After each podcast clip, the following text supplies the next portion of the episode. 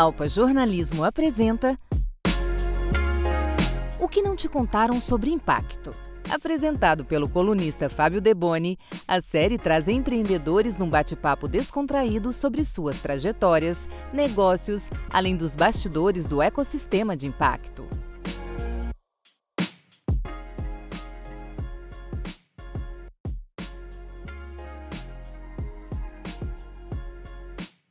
Bom dia, boa tarde, boa noite. Esse é mais um episódio do AlpaCast, na nossa série que não te contaram sobre impacto. Hoje com mais uma convidada mega especial, a Savile Alves, idealizadora, cofundadora da Solos, um negócio de impacto socioambiental da Bahia, que está fazendo um trabalho incrível. Então, antes de mais nada, agradecer a Savile por ter aceito o nosso convite para bater um dedinho de prosa aqui, contar histórias interessantes é, desse universo do impacto. Então, antes de mais nada, já começo aqui. Savile, se apresenta aqui para nossa audiência audiência, quem que é a Savile na fila do pão e seja bem-vinda. Obrigada, Fábio. Primeiro de tudo, agradecer mesmo a você, todo o time que está aí pensando em, em pessoas para poder conectar. Então, para mim é sempre um prazer falar sobre impacto com quem é consumidor e quer entender um pouquinho mais para onde pode, pode correr aí na hora de fazer suas escolhas, ou quem é um entusiasta e quer começar a empreender, ou quem já está empreendendo com impacto. E, bom, quem é essa Savile? Acho que primeira coisa é sou baiana, né? Sou baiana de Salvador. Eu me identifico muito com o meu território, assim, com o meu sotaque, com o cheiro de maresia,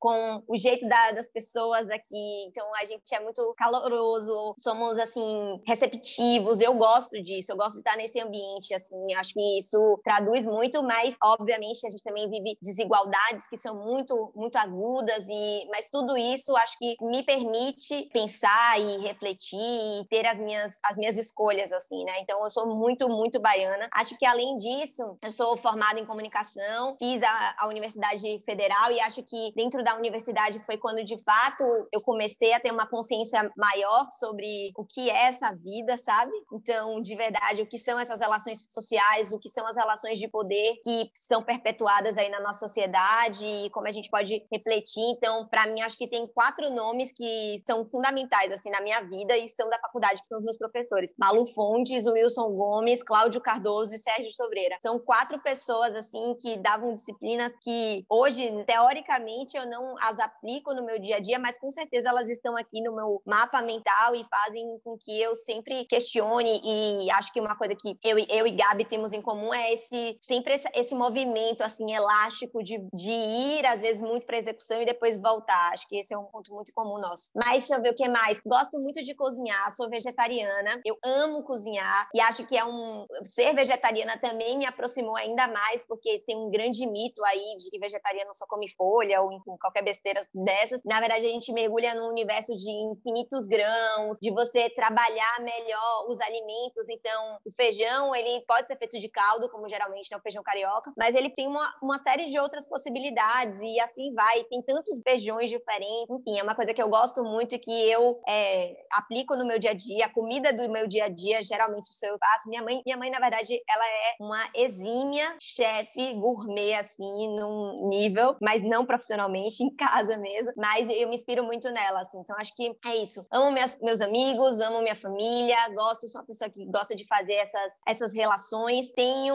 na, no meu pensamento dois nomes também, acho que são muito fortes, que é Bauman e Nietzsche, que são pessoas que sempre eu vou recorrendo ali para trazer alguns refrescos aí sobre o questionamento sobre a vida. Savile, muito legal a tua trajetória, né? Vegetariana, você citou alguns, alguns autores da filosofia e professores que, que te inspiraram. É muito bacana essa trajetória. Eu queria te, que você pudesse contar para nossa galera que está ouvindo aí um pouco mais das solos, né? O que, que é a solos, mas não que você conta isso muitas vezes, mas é que você tentasse explicar para sua avó é, o que, que é a solos, o que, que ela faz de uma maneira mais didática. Como é que você explicaria?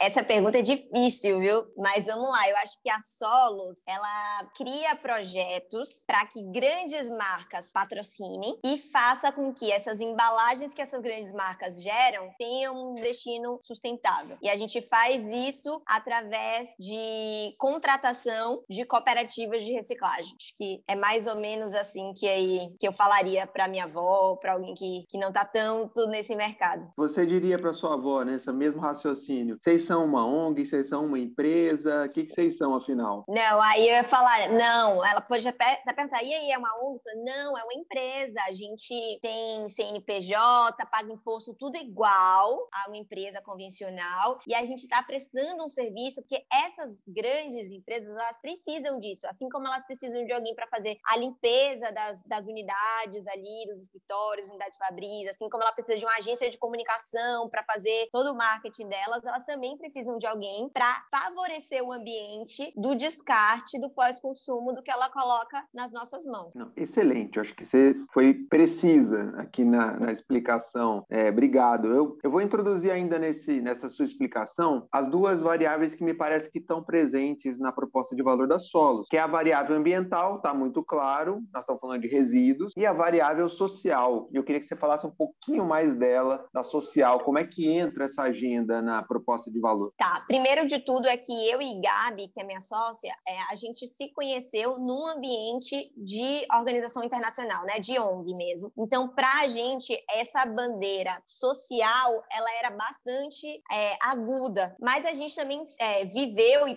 por, principalmente para a gente ocupar cargo de liderança, de gestão, a gente viveu também os desafios da ONG, de ser uma ONG, algumas coisas que a gente não, não acreditava na modelagem mesmo, de, de modelo de negócio para poder sobreviver da ONG. E aí a gente foi entender que existia ali o que se chama de setor 2,5, negócio de impacto, negócios sociais, por aí vai. Então, esse é o primeiro ponto. Mas, de toda forma, foi nesse ambiente de periferia que a gente criou os laços e que ainda mais ficou aguçada essa consciência é, ambiental, né? Esse processo de conscientização ambiental, porque ele é um processo contínuo e que, com certeza, a gente não está nem pertinho de, de chegar num, num patamar um pouco mais é, estruturante, assim, e, de fato, prático. Então, hoje, como a gente tem feito o nosso trabalho? Primeiro de tudo é que a gente entende que para ter uma cadeia de reciclagem é, fortalecida, perene, estruturada no Brasil, é necessário que todos os atores da cadeia eles tenham uma qualificação para realizar suas atividades. E hoje no Brasil, 90% mais ou menos do resíduo que é reciclado, ele vem primariamente da mão do catador ou da cooperativa. E essas são pessoas é, ou instituições que são extremamente vulnerabilizadas.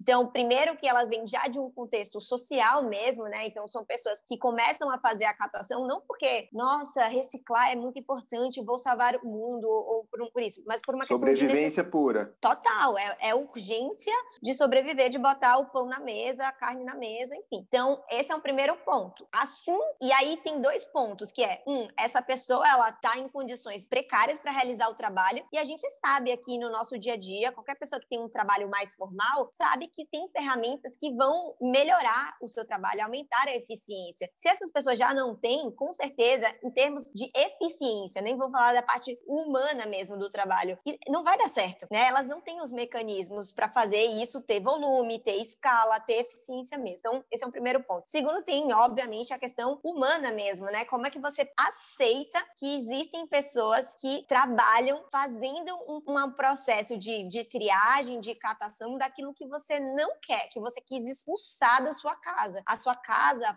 pode ser a melhor do mundo ou super precária, mas é um lar, é o lugar que você quer cuidar, é o seu lugar de resguardo. Então, quando você tira algo dali, é porque você não quer aquilo para você. Então, o catador é aquela pessoa que lida com tudo que a gente não quer. Então, simbolicamente, né, é, semanticamente, tem também um peso muito forte de, de degradação mesmo, né, de desvalorização do, das pessoas que estão envolvidas naquele, naquela atividade. E, para além disso, a gente tem refletido muito também da necessidade desses, dessas pessoas se organizarem em grupos. Então, as cooperativas, elas são precárias, mas elas já são uma forma de organização social mesmo, né? De buscar lutas. Então, por exemplo, nem não vou discutir aqui se é certo ou errado, mas durante a pandemia, vários grupos de profissionais foram priorizados no processo de vacinação. Então, as cooperativas, é, localmente, né, por município, elas foram se organizando para conseguir. Aqui em Salvador, por exemplo, elas conseguiram ser priorizadas. Então, é, é super importante. Os catadores autônomos, por mais que exista a ANCAT, por exemplo, como uma organização super grande respeitosa, é muito difícil, porque eu sou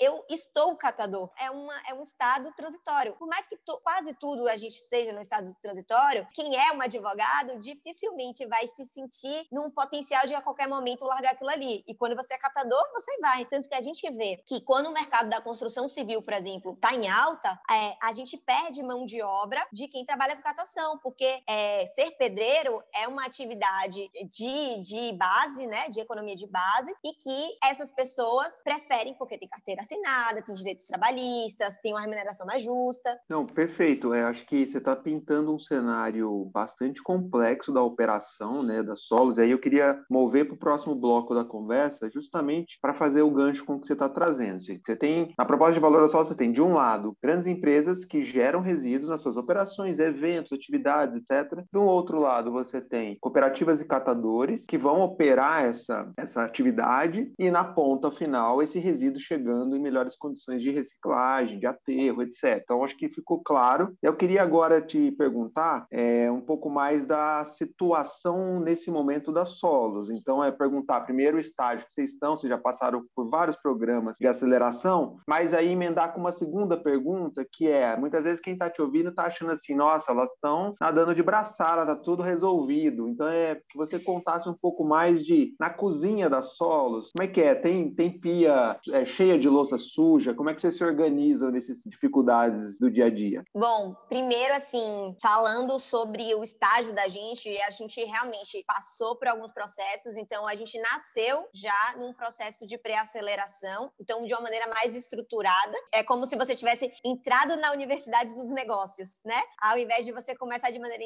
instintiva, intuitiva, você fez uma universidade ali. Então você tem as ferramentas e tem as conexões, tem as pessoas que já já são professoras daquilo ou que já trabalham com aquilo. Então acho que a gente nasceu nesse contexto que é um, um ponto positivo. Mas de fato, é diferente de outros tipos de negócio, quando você fala de negócio de impacto, ele é um negócio mais difícil de empreender. A conta realmente é essa, né? Em alguns momentos essa conta não, não vai fechar, porque de fato, como eu estava falando da precarização do trabalho, se esse material já chega na mão das empresas, ele volta para essa grande empresa de refrigerante, por exemplo, ele volta a um custo de, sei lá, 10 centavos, se eu precisar melhorar a remuneração dessa pessoa, de duas uma, ou esse material vai chegar mais caro lá, ou essa pessoa vai perder a margem. Então, essa conta, que é a conta da distribuição de renda, ela é difícil mesmo, né? E a gente que está aqui é, pequenininho não tem tanto poder para poder fazer essa mudança de uma maneira é, mais, mais, mais global, assim, né, em, em, território nacional. Mas a gente vai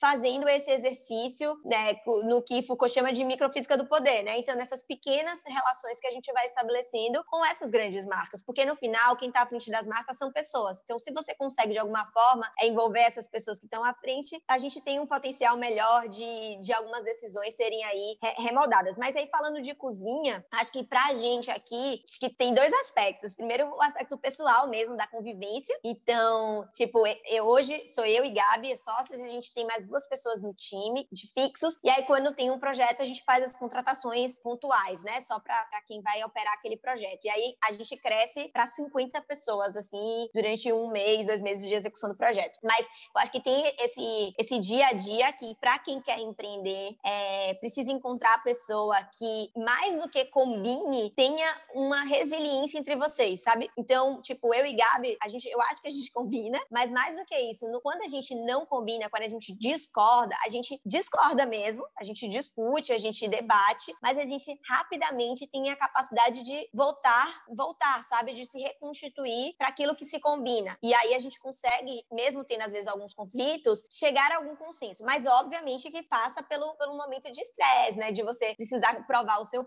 o seu ponto e vice-versa. Então acho que esse é um, uma coisa muito importante assim para todo mundo que vai empreender, é saiba com quem você vai trabalhar, porque senão vai pode virar uma dor de cabeça que é infernal assim. Eu não, não desejo para ninguém. Curioso, porque esse é um tema que se fala pouco no campo de negócio de impacto, né? A dificuldade de sócios, né? Modelos societários, conflitos, é muito presente no campo do empreendedorismo de um modo geral. É, deixa eu voltar. Primeiro, ressaltar, sublinhar uma fala sua que eu achei genial, que é vocês entraram no, pela Universidade dos Negócios, né? Remetendo a aceleração, assim como tem vários tipos de aceleração e incubação, tem vários tipos de universidades, então legal isso, né? Mostra, mostra esse olhar. Deixa eu explorar um pouco mais esse tema. Você falou, vocês são duas sócias, mulheres, vocês estão sediadas na Bahia. É, como é que é para vocês ser e estar fora do eixo, digamos, centro, São Paulo, e vocês já foram, voltaram? Como é que vocês lidam com isso? O que, que isso implica em termos práticos? Acho que a primeira coisa é, sempre que a gente vai conversar com uma marca, ela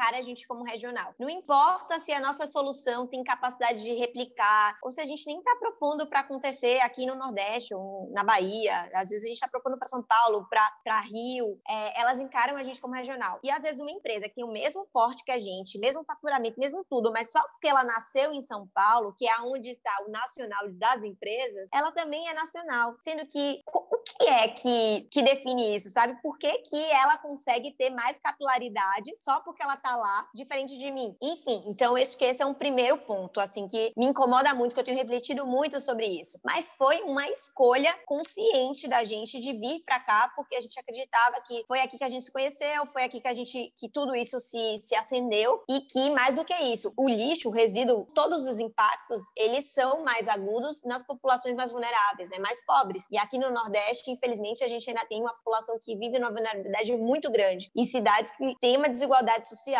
Então, acho que esses foram pontos assim importantes para nossa tomada de decisão e que não foi muito discutida assim, sabe? A gente falou, ah, a gente vai votar, vamos, vamos. Então é isso. Isso tudo já era uma coisa que a gente estava construindo há tempo. Nossa, genial. É, vocês ficaram uma temporada em São Paulo e né, estavam em Salvador, foram para São Paulo, depois voltaram. É, chamaram vocês de louca, que vocês estavam fazendo uma loucura, um erro ou não? Sim, esse foi inclusive um dos pontos que eu acho que pode ter influenciado no, no próprio decorrer assim da aceleração, sabe? Eles queriam muito que a gente ficasse lá e a gente desde o início trazia, não, a gente vai voltar, a gente quer voltar. E assim, eu acho que de alguma forma também a pandemia tem mostrado que é possível você estar localizado em outros lugares, né, e se conectar com as pessoas, mas óbvio, ninguém esperava isso em 2017, que foi quando isso aconteceu, 2018, 2019, início de 2020, até isso de fato precisar ser feito. Então, é a mesma coisa sobre os negócios é, de impacto, os negócios sociais, é que agora, por exemplo, quando você tem uma política ou quando você tem diretrizes internacionais ou o ISG, que depois a gente pode até adentrar um pouquinho mais nesse tema, meio que vão forçando mesmo esses movimentos. E a gente precisa disso, por isso que a gente precisa de políticas públicas, porque elas vão forçar mesmo, elas vão obrigar a determinadas tomadas de decisão e práticas institucionais, privadas, públicas, coletivas, cidadãs e por aí vai infinitamente. Então, assim, para os negócios de impacto, eu acho que a gente ainda precisa se organizar um pouquinho melhor para articular essas políticas públicas, sabe? É, desde questões tributárias que, que interferem em qualquer negócio, e aí a gente vê, meu Deus, aqui mesmo na Bahia, a gente teve, sei lá, uns 15, 20 anos, a vinda da Ford, a fábrica, né, para aqui para o Polo de Camaçari. Então, isenção total, mil anos sem pagar imposto, deu a crise, a Ford tchau, fechou tudo, demitiu todo mundo. Então, assim, é, são essas políticas públicas, tributárias, ou às vezes para o seu negócio, um incentivo específico para o ramo de resíduos ou para o ramo de educação e por aí vai, são fundamentais para os negócios prosperarem. Isso traz ambiente de negócio. Então, acho que também a gente precisa amadurecer um pouquinho sobre não só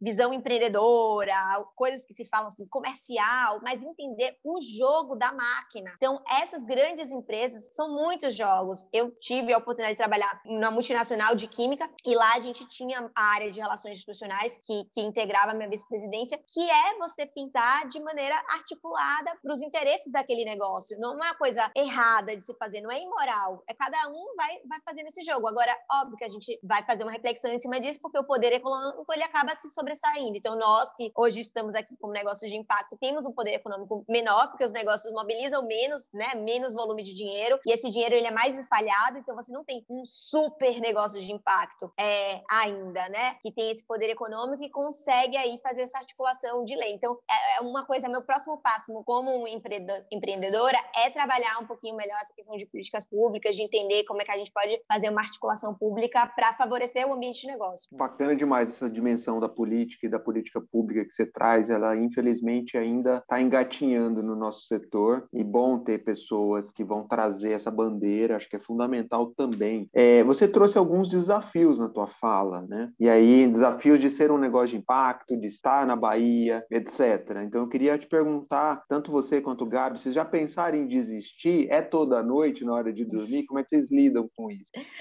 Olha, é, para essa pergunta seria mais interessante Gabi, porque eu não sou de, de desistir assim. É, e Gabi, ela é mais meu ponto de equilíbrio, né? Então eu quero fazer, fazer, fazer, e ela é mais de tipo, vamos com calma. Esse é o momento da gente tomar uma decisão, porque senão eu escolho tudo, sabe? Múltiplas respostas, eu clico todas as casinhas e ela não. Ela para, ela faz essa reflexão. Então ela sempre traz muito isso para mim. Ontem mesmo a gente teve uma super conversa sobre isso. É, assim, mas sim, acho que não, não de desistir, mas de, pô, será que não é hora da gente mudar o modelo de negócio? Ou, sei lá, realmente vamos ter que fazer uma solução de base tecnológica, porque tudo que está pegando agora é só base tecnológica? É, acho que essas, essas ponderações, com certeza, é, ponderações de tipo, cliente, tipo, vou a, esse cliente, a gente toparia fazer ou tá totalmente inconcebível, sabe? Porque a gente já está debatendo alguns temas que não necessariamente tem a ver com o negócio da Solos hoje, mas que durante a nossa vida, eu e Gabi sempre tivemos um posicionamento muito radical contra determinada indústria. Então, acho que esses, esses são pontos, assim. Ou de um pouco de, será que na hora de diminuir o trabalho? Eu não, mas Gabi traz um pouco mais isso. Pô, será que a gente não tá fazendo muita coisa, desgastando, o negócio ficando acima da, do resto das esferas das nossas vidas? Então, acontece, mas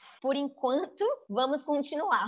Não, genial. É, você traz, você divide alguns dilemas, né, que eu acho que é importante. Uma das coisas que a gente escuta de quem é mais do campo da sociedade civil, ONGs, olhando para esse tema de impacto, muitas vezes eles enxergam empreendedores de impacto como, entre aspas, vendidos ao sistema. A tua fala mostra que a gente está dentro de uma trincheira e, e, e existem dilemas que também nos assolam aqui dentro, que a gente traz com a gente na nossa trajetória. Então, acho que é legal sublinhar isso para mostrar que é um campo em disputa, né? O tempo todo a gente está tentando demarcar até onde a gente consegue ir diante de nos relacionarmos com grandes marcas, grandes empresas. É bacana que você traz isso. Eu acho que é um ressalto o mundo real de ser um empreendedor de impacto que não é esse mar de flores que você pinta. E acho que tem uma, um conceito de Durkheim que ele fala dos fatos sociais. E a gente não pode esquecer. Então, por mais que eu seja anticapitalista, eu sou capitalista. Então, o, o meu processo de reflexão,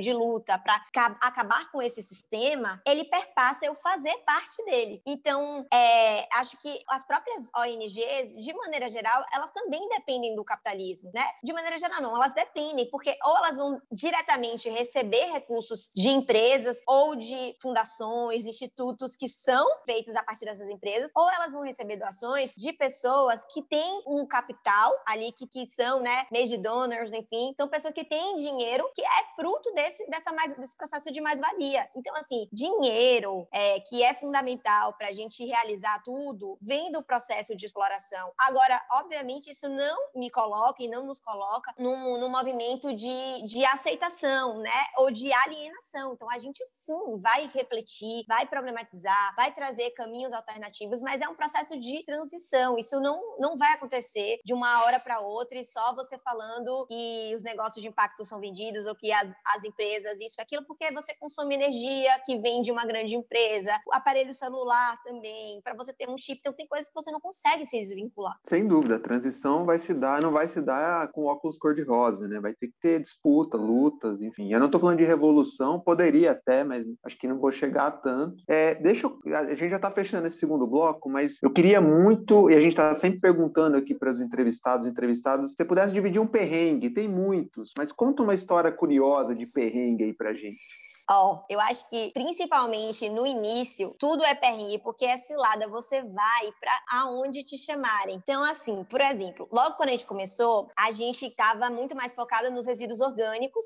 e fazer a transformação disso, porque eles representam é, mais de 50% do que, do, do que a gente produz. E aí a gente foi encontrar com uma pessoa que tem um terreno aqui no litoral norte de Salvador, e a gente foi pensando que ia ser uma conversa de uma hora e tal. E a mulher começou a falar muito, com toda a vida dela inteira, com toda dos problemas pessoais, chorou. E aí, isso durou até mais ou menos, chegou lá de manhã, sei lá, 10 horas, e isso era 5 da tarde, e ela só nesse, a gente não almoçou. Ela não tinha uma casa, ela acampava no terreno. Enfim, foi uma coisa assim triste. E aí a gente, quando a gente conseguiu se livrar um pouco dela, e a gente foi pegar o carro para ir embora, meu carro atolou. E aí, nossa, sério, tem uma foto icônica que é Gabi, a gente conseguiu uma banana, não sei como, e, e é tipo Gabi tentando tirar meu pneu, cavando lá e eu dando uma banana para ela assim, que era o nosso, o nosso almoço de 5 da tarde e o carro atolado, enfim, mas depois a gente conseguiu sair de lá vivas, mas ficou a história, né? E a gente nunca nem fez nada com essa, com essa pessoa, mas a resenha ficou. Nossa, que história interessante, né? É isso, no começo você atira para todo lado e numa dessas você entra numa barca furada, que é o caso aqui, mas que vira história depois. Genial, você ele muito bacana. Bom, a gente tem que fechar o segundo bloco, mas eu não poderia fechar sem deixar uma última provocação e te ouvir sobre ela, que é, você citou o ESG, né, no, anteriormente na sua fala, eu queria saber mais assim, você enxerga essa história de ESG como moda, como fumaça ou como uma alavanca necessária para essa transformação que a gente falou do capitalismo? Como é que você enxerga esse tema? Olha, eu acho que é, o momento presente é que define o futuro, né? Então, o que a gente vai fazer com o ESG é que vai dizer o que ele será. Se ele, na verdade, é só uma fumaça, se ele é só um momento de oportunismo, ou se ele de verdade vai ser uma ferramenta que vai proporcionar uma transformação real. Então, eu acho que é um, uma combinação, assim, né? Das instituições financeiras, das empresas, das marcas envolvidas e de nós que trabalhamos com impacto, como é que a gente vai lidar com esse tema e como é que a gente vai colocar a discussão sobre esse tema, como a gente vai vender os nossos negócios correlacionando com esses temas. Então, aqui, obviamente, a gente tem lido bastante, tem tentado se aprofundar assim para entender o que isso significa, né? Qual é o benefício que ele, que ele traz e para quem e o peso, né? De sempre as coisas beneficiam mais de uma pessoa, mas entender quem que mais se beneficia com isso. Então, a gente está um pouco nesse processo. Mas assim, ser um negócio de impacto tá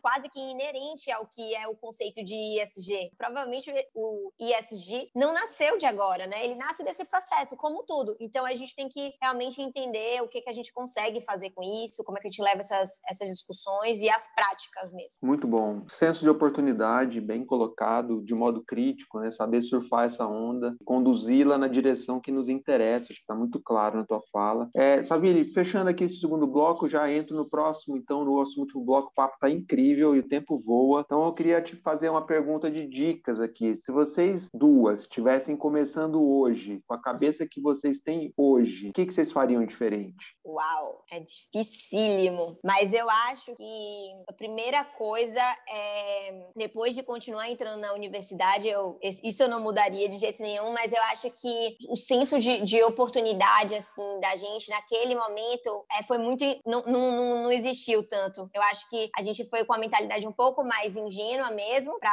adentrar o mercado, e isso na hora da, da, do comercial não funciona. Então, acho que esse seria o ponto, assim, sabe? Não sei se é de cara contratar alguém que conseguisse traduzir a, a nossa ingenuidade em números e, e, isso ser um pouco mais, porque eu acho que o tempo ele pode ser um aliado, né? E, ou não. E eu acho que no nosso caso a gente poderia ter sido um pouco mais rápidas para emplacar, assim, faria isso diferente. Muito bacana. É... Que dicas outras você deixaria para quem está ouvindo a gente? Série, vídeo, filme e também aproveitando para deixar o seu merchan final. Quem quer saber mais da Solos? Como é que segue vocês? Bom, mais uma vez, Gabi seria perfeita para estar tá aqui, porque ela lê tudo, tudo sobre todos os temas, mas eu acho que alguém que é comum a nós duas, que a gente gosta muito, é Krenak. Então, ele é uma, uma liderança indígena, uma liderança do pensamento, na verdade, né? Do pensamento contemporâneo é, brasileiro, e acho que todo mundo precisa ler. Os textos dele é, revelam, assim, exatamente, é, é uma coisa prática, é um texto objetivo e, da mesma maneira, super afetuoso. Então, é uma leitura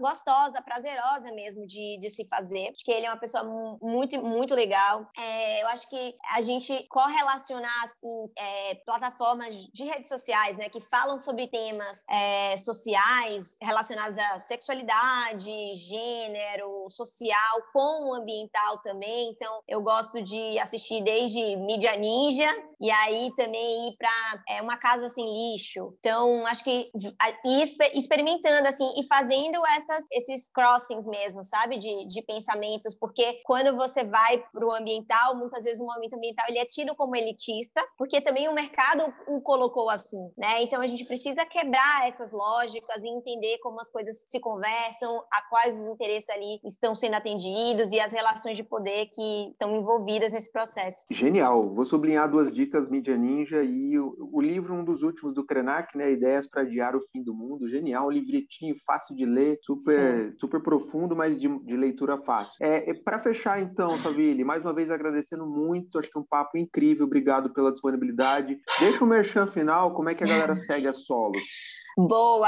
As, solos, é só vocês entrarem no Instagram, arroba Alimente Solos, ou no LinkedIn também, que é barra Alimente Solos. São as duas plataformas que hoje a gente mais utiliza, colocando conteúdo mesmo, falando sobre os projetos que a gente realiza, mas também trazendo essas, essas discussões. O, também acho que uma dica é ler a nossa coluna e de todo mundo que, que tem coluna lá no Impacta Nordeste, que também é uma plataforma que valoriza o empreendedorismo daqui da, da nossa região, né? Nordeste. Então, são dicas e, e com certeza todo mundo que tiver interesse pode também de, mandar um, uma mensagem para a gente que a gente responde todas. Assim, a gente marca papos. Essa semana, por exemplo, eu conversei com duas empreendedoras, potenciais empreendedoras do Maranhão. Então, é isso, a gente vai criando essa rede, fazendo acontecer. Belas dicas. Deixar um abraço para o Marcelo, lá do Impacta Nordeste, Sim. parceiro nosso aí. Muito bom, Savile. Mais uma vez, obrigado. Obrigado a todo mundo que está ouvindo a gente, a equipe aqui da Alpa. Até a próxima no nosso próximo Alpa podcast, sempre trazendo aí papos incríveis como esse. Grande abraço e até a próxima.